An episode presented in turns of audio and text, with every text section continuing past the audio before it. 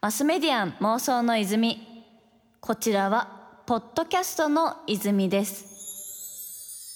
東京 FM から早川ゴミがお届けしています。ここからはゲストさんをお迎えして未来につながる妄想を一緒にしていきたいと思います。それではご挨拶の方お願いいたします。はい。株式会社 10X の山本正武です。よろしくお願いします。お願いしますあの先週は 10X のやっているサービスタビリだったりとかあとそのネットスーパーを作っていけるサービスっていうものを今されてるということなんですけど、ちょっと私としてね、やっぱり気になるのが、そのネットスーパーがこう一般化した時に、かなりこの値段の部分でとかのこう、競争が激化しそうだなみたいなイメージとかもあるんですけど、こう、現状、まあ国外の事例とかも含めて、なんかどういう感じでこう進んでいきそうなものなんですかね？そうですね。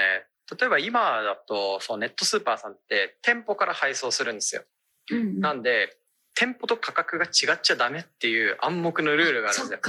店舗行った方が安いじゃんってなっちゃうと違うみたいな。そうそうそう。いや、本当はね、配送したり、まとめてくれるんだから、うん、値段上がってておかしくないはずなんですけど、うん、まあ、今は引っ張られる形で、店舗と大体同じ値段ぐらいで売られているっていうのが、えー、まあ、現状ではあるとは思います。うん、ただこれやっぱその、みんなもう無理だって分かってるんで、これから少しその、プライシングというか価格付けについては、ネットスーパーネットスーパー独自の形に変わっていったり、まあ、その中の行動に合わせた感じになっていくんじゃないかなっていうふうに思ってます。あでもなんかそれこそ結構そのダイナミックプライシングじゃないですけど、うんうん、こう随時値段が変わるみたいなとかもなんか結構やりやすいのかなと思って、なんかあれトマトの供給量の割に、なんか全然今日トマト売れんじゃんみたいな時に、なんかじゃあこのタイミングだけちょっと下げようとかね、なんかそういったこう調整みたいなので、ある意味こう在庫まあロスをなくしていくみたいなこととかもちょっとできるのかなって想像しますね。いや、まさにその通りで、えっと、やっぱ店舗とネットスーパーとその在庫とか価格の調整の仕方って全然違うと思うんですよね。うんうん、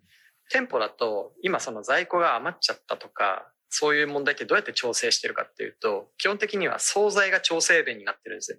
あ、そうなんだ。そうなん知らなかった。お肉とか、例えば大根とか、うん、この時間を過ぎたら価格を下げなきゃいけないんで、惣菜にまず回しますと。はあ、なるほど。で、惣菜にして、粗利をガッと上げて、売りさばくっていう。なので、惣菜コーナーって店頭の奥目にあって、うん、必ずこう、動線の中で通るようになってたりとか、そこから扇風機当たってて、店内にちゃんと匂いが充満するようになってたりとか。確かにしてる。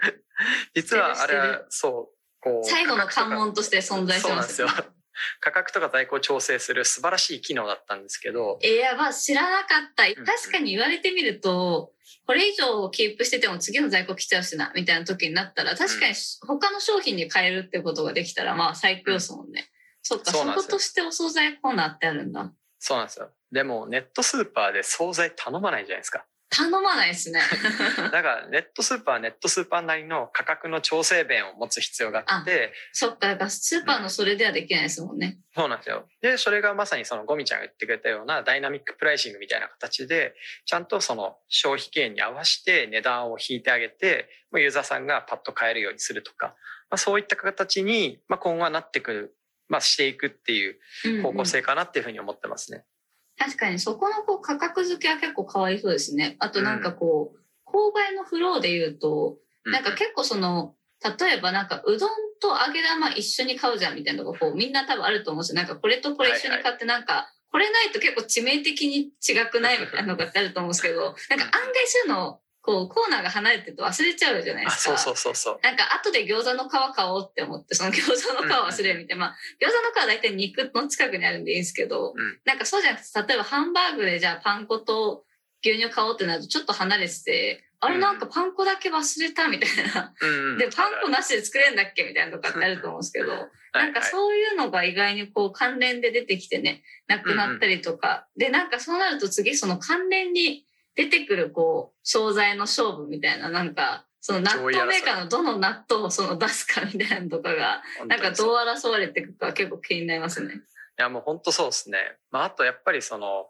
ネットスーパーといえ、やっぱ1階の EC なんで、やっぱ EC の、まあ我々ね、両方とも EC 事業を経験したものだし、ね、もう明確なのって、あれって写真の勝負じゃないですか。いや、そう思いますね。本当に。生鮮食品も変わんないんですよ。スーパーのものでも。だから、こうやっぱり写真が強いで、特に NB 商品って言われるような、まあ、簡単に言うと、こう、均一的な、こう、正面から撮った写真だけが提供されてて、うんうん、まあ、正直買う気をそそるものにならないんですよね。うんうんうん、で、ネットスーパーで PB 商品だけは画像がめちゃくちゃリッチだったりするんですよ。ある確かに。そう、そうするとますますメーカーさん勝負しづらいだろうなと思って、結構その画像の品質上げさせてくれ争いが始まるんじゃないかなっていうのは思ってますね。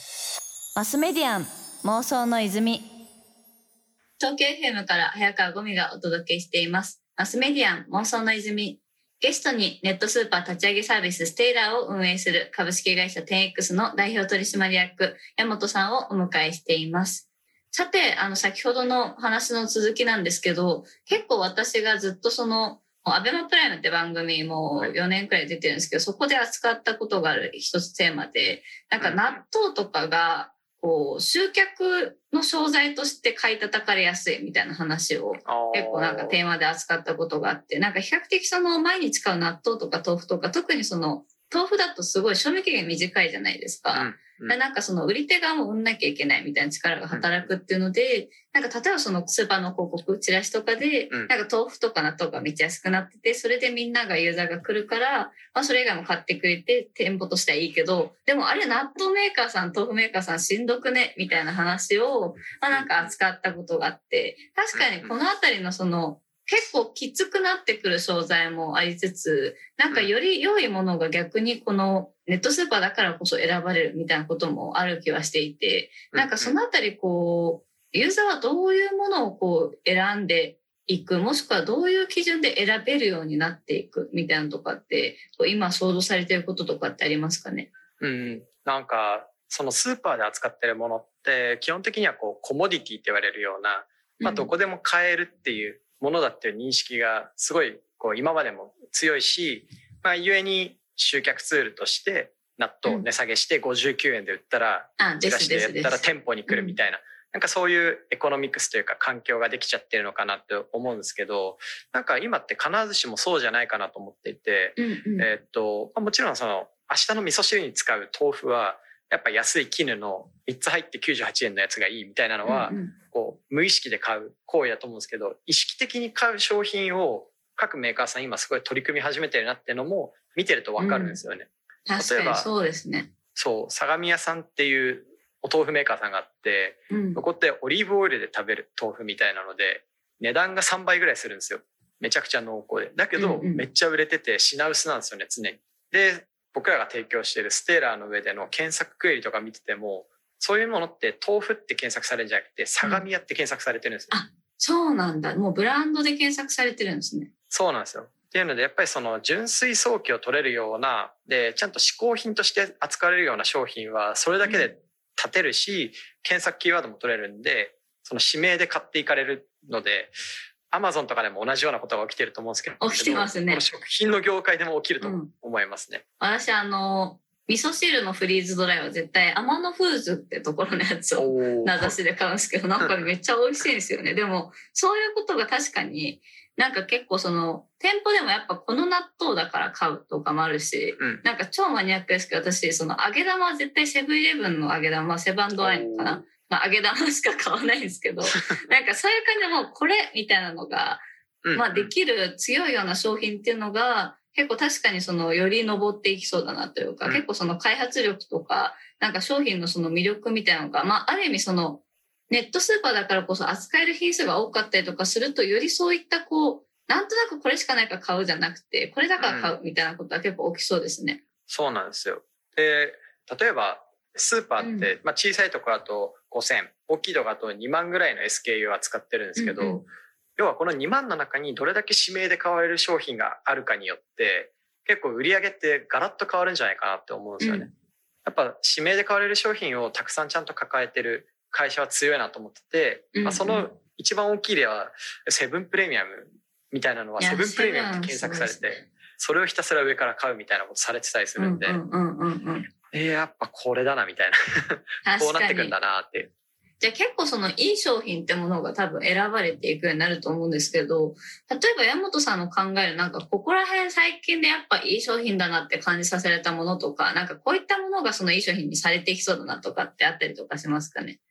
あの、仕事してるとこう、特に在宅勤務とかそうなんですけど、リフレッシュする機会って実はちょっと少なかったりするじゃないですか。なかね、作れないですよね。そう。で、その都度アイスとか食べてたら、なんか罪悪感もあるしっていうので、最近冷凍フルーツをいろいろ探して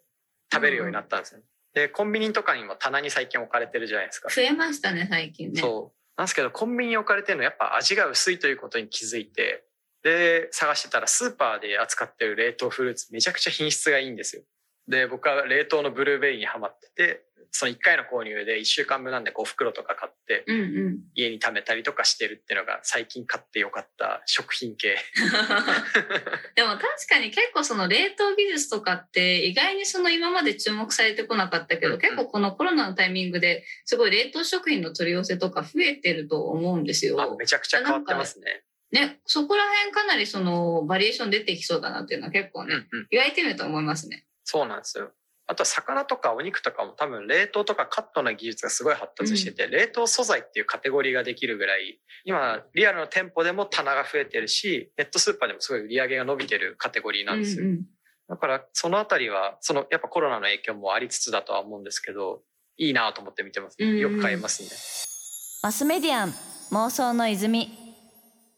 東京 FM から早川ゴミがお届けしています。マスメディアン妄想の泉ゲストにネットスーパー立ち上げサービスステイラーを運営する株式会社 10X の代表取締役山本さんをお迎えしています。ちょっと先ほどと話題は変わってなんですけど、まあこれだけね、こうすごい、なんか話聞いてて、このネットスーパーすごいって気持ちがすごい高まってるんですけど、まあなんかこんなね、重要なシーンでありつつも、結構やっぱそのツイッターとかで山本さんのこう発信とか拝見してると、いや、コロナ時代に With Kids でワークフロムホーム、まあ今は多分出社する日も増えてきていると思うんですけど、まあするのとか結構その新しい働き方みたいな部分ずっとそのテイクスさんすごい意識されてるなと思ってて、ちょっとそのあたり気になるんですけど、やっぱこの在宅期間中にお子さんいて仕事するのってなんかまた独特な大変さがありましたかね？あの、やっぱこう、僕らは物作ってなんぼの会社だったりするんで、で、自分自身も、うん創造性みたいなものをすごい重要だなと思ってるんですけど、これが在宅で、まあ、在宅で妻と二人やったら別に、ね、簡単なんですけど、子供ってなると、うん、子供って attention please の塊なので、アテンションプリーズの塊、確かに。そうなんですよ。15分おきにこう、ねお父さんみたいな、ねえねえっつって、なんか急におむつ脱ぎ出して、とかやり出すんですよ。確かになんかしかもこう思い返すと、こうキッズの頃ってちょっと時間の流れがなんていうんですかね、情報量が多いというか、多分私たちにとっては、え、15分しか経ってないのにって感じだけど、子供からしたら15分も経ったのにって多分感じなんだろうなとかね、そうなんですよね。待つことができないので、まあ、そうすると、こう、やっぱ子供と一緒にいる時間は、集中力を必要としないような仕事しかもうできないんですよね。うん、ああ、なんかそれこそだから結構早い時間に起きてますもんね、そもそも山手さん。そう僕は4時に起きてるんですけど在宅勤務強制期間中はもう4時に起きたらすぐ仕事開始して子供起きるまでが自分の仕事の時間みたいな、まあ、時間割を作って、まあ、この時間は会議とかがある。でその間は散歩行ける。ここはゲームができるみたいな。時間割作って、まあ、この時間割に沿って一緒に過ごそうなっていうそういうやり方をしてました。めっちゃ賢って思って、確かに小学校の頃とかなんか時間割通りだからしょうがないみたいなこう諦めとかあったじゃないですか。その体育クソめんどくさいけど、何時まではやんなきゃいけないからしょうがないみたいなとこあったなって思って、お父さんは今なんとか中だからしょうがないみたいな感じだと、なんかまあ、それまで待つかみたいな気持ちにね結構なれる気がしますね。そうなんですよ。だから、こっから50分はお父さん電話するから、あの、スイッチで熱盛やっててみたいな。集まりタイムがね、こう、集まりタイムに入ってるというか。そう確かにそこら辺重要ですね。でも結構その、社員さんでもお子さんいらっしゃる方とか、うんうん、いろんなこう家庭の形だったりとか、過ごし方の形があると思うんですけど、なんかそこら辺でこう、どういう形で折り合いをつけていったというか、まあそれこそこれからそのウィズコロナの時代になっていくとは思うんですけど、なんかそこでこう、どういう調整だったりとか、どういうアクションを取られたんですかね？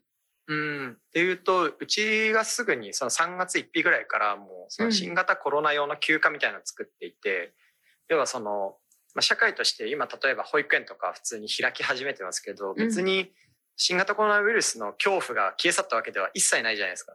うん、すると子供を保育園に預けて仕事をするってこと自体も各家庭の判断になると思うんですよね。そうですね。うん、でその時に例えば子供いて仕事ができないけどパフォーマンスで評価されたらめっちゃ低く見られちゃうとかってめちゃくちゃなんだろう自分がやられたら嫌だなと思ってて。うんなんかしかもそれ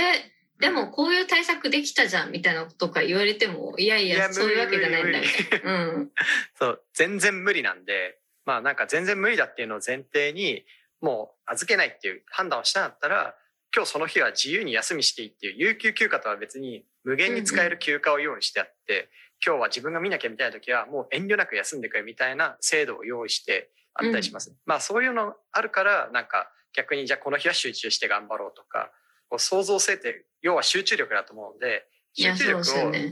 結構自分の状況に合わせてこううまく使い分けられるような働き方をできるように会社としては選択肢だけ用意します。でどれを選ぶかは自由ですっていう形にしてますね。